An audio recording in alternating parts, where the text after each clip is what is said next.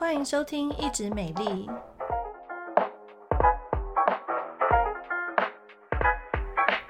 我是皮肤科蔡依珊医师，我是皮肤科胡怡轩医师。男子遭植物真菌感染，创下全球首例，难道是人体版的冬虫夏草吗？哦，前阵子啊，有一个新闻哦，就是在印度啊，有一名男子呢，他感染了植物的真菌。哦，那新闻的标题就是说创下全球的一个首例。嗯嗯。那到底是怎么样？竟然被发表在医学期刊上面哦。其实是一个六十一岁的一个呃男病人，他常常咳嗽，声音沙哑，哈，吞咽困难，那甚至觉得喉咙痛，有点累。那大概持续了这个症状有三个月之久。哦，长新冠吧？嗯、对呀、啊，就感觉是不是新冠？哎，结果不是哦，哈。那原来这个男子哦，他本身的工作啊是一个科学家，专门在研究这个真菌，也就是所谓的这个霉菌啊，哈。有人不喜欢叫它霉菌，就会叫它真菌。那不晓得他什么时候就被传染到了。后来啊，医生在帮他照 X 光跟电脑这个断层扫描 CT，就发现说，哎呦不对哦，这个胸部 X 光明明看起来很正常，可是电脑断层就发现说，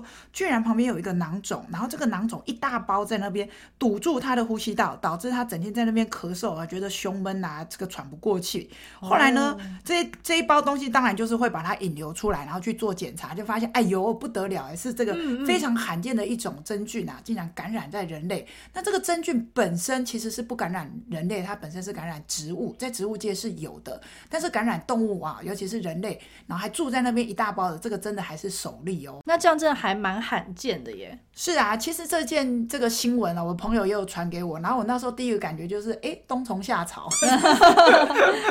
但其实本来就有一些真菌是会感染人的真菌。对，可是那个我们的小编就说，哎。有一个 HBO 的很有名的一个影集哦，叫《最后生还者》。嗯、那《最后生还者》是呃，其实是原本是一个游戏哦，就是有丧尸，你要去打那些 zombie 哦，那些丧尸这样子哈。那其实就是在讲说真菌感染人类，然后去这个影响他的大脑，使他出现就是说永远不会腐败，然后这个走行尸走肉，然后是一个很像僵尸这样子的一个一个形态。然后那这个《最后生还者》也是听说收视率非常非常的高，就很像的啊，就是。我们被真菌感染，然后整个入侵到我们体内之后，人就变丧尸了吗？到底发生什么事情？那这件事情是有可能的吗？目前其实。我们人类大部分都是可以跟这些真菌和平共处的。对对，因为其实讲到真菌哈，也就是所谓的霉菌哈，嗯、其实我们讲霉菌，大家可能就比较有听过哈。其实我还是帮大家复习一下，微生物里面其实很多东西对我们人类来讲哈，可以和平共处啊。所以人不是世界的主宰了，我们还是要爱护地球。但是呢，有一些东西啊，它对人类就没有那么友善哦，可能就是会让你感染生病啊。你看，像这次的这个新冠肺炎，那不。只是病毒啦，哈，病毒家族其实像细菌啊、霉菌啊，好，或甚至是一些病原体等等，其实都有可能造成我们人这个呃生病，然后甚至是影响。但比较特别的是，其实像霉菌，大家你一定听过香港脚嘛，对，灰指甲嘛，哦，或者是说有一些比较表浅提癣啊、汗斑啊这些。霉菌本来有一些就会感染人类，可是会感染人类的永远是那几只。好，那这次这个案件比较特别哦。这个印度的学者，其实我觉得印度很多能人异士哎，嘿就是那个 你知道练练瑜伽嘛，可以把这个脚对折之后，然后再绕一圈。哦，我的瑜伽老师超强，他们会做一些我匪夷所思，这个动作应该不是正常人做得到的。然后，但是班上很多很强的同学都做得到，就是印度人实在是超强的。我觉得俄罗斯人虽然是战斗民族，但是很。很多能人异士都是在印度。那这个印度的学者，他就是呃，必须说啦，因为他就是专门在研究植物嘛，对对，所以他暴露的那个环境本身就有大量的这种霉菌在那边。伺机而动，嗯，对，所以其实他很容易会被感染。可是，一般人如果说像我跟胡医师，哦，胡医师免疫力差一点，我是知道，常常感冒，我个个人免疫力还算 OK，正常了。我们的免疫力 OK 的时候，其实就算你感染什么香港脚啦，哦，灰指甲。这些皮癣菌哈，比较喜欢住在我们的表层，就是一楼、地下室这样一地下一楼，它比较不会进去我们的核心，不会进到我们的肺呀、啊、嗯、我们的内脏。但是如果你是那种免疫低下的，哦，譬如说这个糖尿病很严重啊，都没在控制的啊，或者是说年纪很大啊，这个九十几岁了啊，卧床啊等等。免疫力比较差，这一些本来住在一楼跟地下室才会比较喜欢进去你的里面，好，他也没那么喜欢人类的里面啦，好，那只是这个科学家哦，可能就是呃比较特别一点，太太长期的一个接触，对。嗯、对对对，所以像是一般我们比较会被感染到，就所谓的皮癣菌，就是住在我们皮肤表浅的一些霉菌，然后就是造成说香港脚啊、股癣啊，然后汗斑的话，它是比较是属于酵母菌，它是牙皮屑芽孢菌造成的。那这些都是我们一般人比较容易感染到的状况啦。对对对，然后我觉得大家比较会担心的就是所谓的说人畜共通，或者说哎，我们跟其他的。呃，生物或是动物都会有可能感染到，像它的传播就很可怕了。对啊，如果你有养猫的，其实很多人都久了就知道自己会被传染一个东西叫猫癣。对对，那其实猫癣也是一种霉菌，是本来是喜欢感染猫，但不小心就感染了人，然后所以这叫人畜共通。然后像这次这个猴痘也是人畜共通嘛，嗯、对，对，所以你知道动物跟人还是有一些差别的，所以我觉得这些霉菌就是我们刚刚讲说真菌哈，呃，有时候它就是还是会传播，那只是说来自于哪里？你看连那个感冒烂掉也是会有霉菌嘛，对，可是、那个、那个小学生书包记得常常帮他检查。哦，对对对，都每次回家都有一些神奇的礼物哈，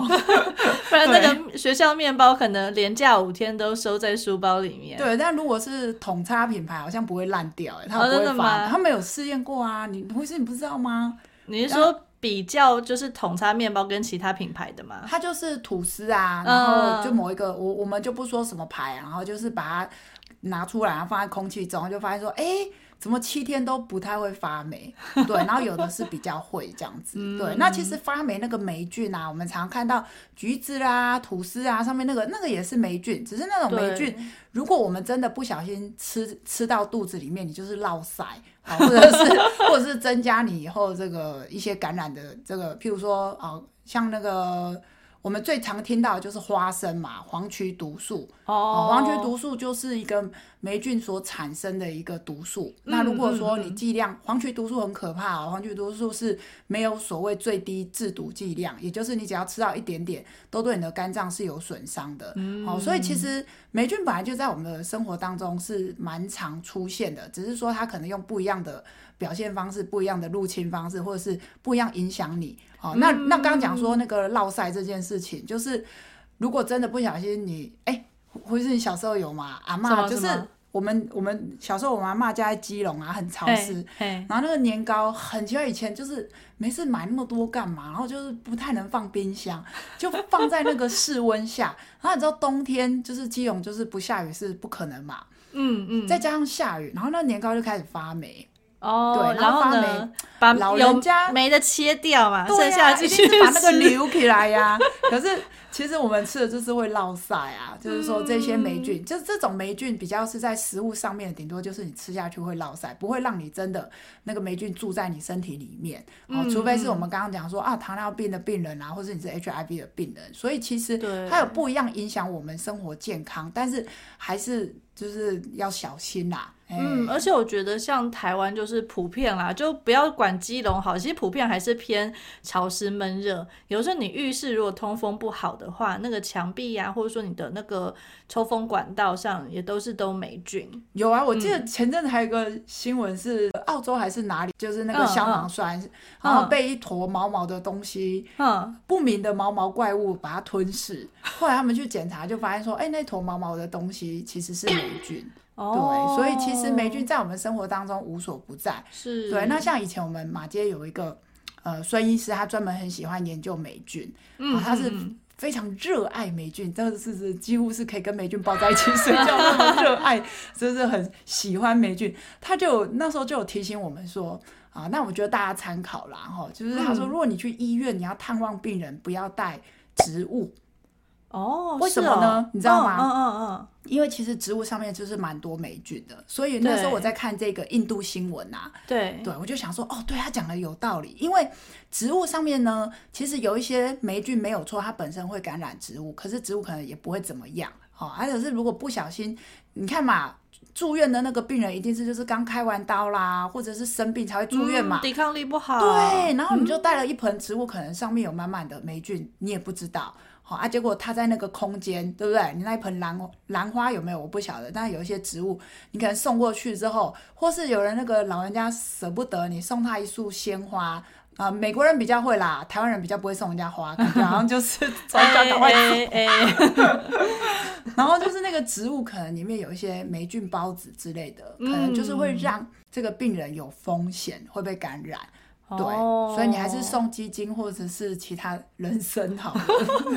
对，然后讲到植物发霉，因为呃前几天连假的时候我们才出去玩，啊，然后就山上然后雾气有点重，然后呢小朋友原本走路都是会不看路嘛，我就看到旁边的植物哦不得了哎，那个叶子上啊都是一坨一坨黄黄白白的霉菌，白白然后就说不要动。离他们远一点，是，对啊，就很怕，就是身体皮肤被沾到之类的。对啊，就是轻轻则就是你过敏啊，起疹子。那如果严重，真的是被感染，也是蛮麻烦的哈。嗯，好，所以其实我我这边可能帮大家统整一下，你刚刚从一开始听到这边，如果你还有持耐心听下去，因为真的很多专业的东西哈，你可能会到底想说，到底霉菌是不是危险还是不危险？其实啊，就像这次新冠肺炎啊，或者是猴痘啊。好，你其实最重要、最根本，我还是提醒大家，就是减少接触，还有增强自己的免疫力。嗯，哦，你就早一点睡觉啊，然后那个适度的运动，吃营养健康。那你当然，你如果譬如说真的同样两个人去接触到这个病原体，啊，去接触到这个可能大量去接触到这个霉菌，好，那可能如果你的免疫力很强，你的陆海空三军超强。哎，你就有金钟罩铁布衫，好，你就不用怕。可如果你今天好每天都在熬夜，然后呢压力又很大，哦，然后这个也不运动啊，喜欢吃一些垃圾食物，好啦，两个人啊，或甚至你更惨是个肥宅，好，那就好，两个人一起接触到这个霉菌的时候，可能另外一个人没事哦，你没有金钟罩铁布衫，有可能这个霉菌就会入侵到导致你的这个身体里面出现一些状况哦。但如果说像是一般人被感染到什么香港脚啊、灰指甲，然后身上有一块一块有点脱屑的红斑，你自己实在是不太会判断的时候，其实来看我们皮肤科就对，有一些擦的药，其实大部分的状况都可以用一些外用的，不管是擦的药膏或者是点的药水来做治疗。那真的有一些比较难治的灰指甲的，我们也会评估说有适合你的口服药可以做。那假使说真的你的状况比较特殊，不过这种人通常也不太会在门诊出现，通常是已经是呃糖尿病非常严重，有慢性疾病，然后有住院啊，甚至住加护病房的一些人，那他们本身感染到这种会侵入体内的霉菌的风险，当然还是比较高一点。那像是前阵子有一个耳念珠菌。然后呢，就是专门感染在这种住在加护病房的人，老人家，然后比较是免疫力低下人，那那个致死率当然还是非常的高，就蛮可怕的啦。不过这时候也不是完全没有药医，就是可以有一些呃用施打的这个点滴的啦，一些剂型的这样子一个抗霉菌的药物。哦，所以其实对症下药啦，但是这个。呃，还有一个就是要有耐心。我上次去录那个《欢乐智多星》啊，然后就有就瓜哥主持的节目嘛，嗯、他们其中就有一题很妙，就问说，请问香港脚，呃，觉得不痒了就是好了，就可以不用擦药吗？问对或错？好、哦，这个留言，好、哦，然后竟然有人跟我说对，我说你在医生面前说可以自行停药，这绝对是错误的哈、哦。其实香港脚也是霉菌感染呐，就是我们刚刚讲说霉菌其实在。地球上已经生存非常久了，所以呢，其实他们是非常顽强的。如果你真的是香港脚或者其他霉菌感染啊，你不要自己觉得好了就停药，因为其实呢，霉菌可能从头到尾它就会变回孢子的形态，等到春暖花开，它又开始重新的发芽哈。所以其实不能够随便自己停药，那也不用担心所谓的什么用太久会不会像类固醇出现副作用，这个倒不用担心。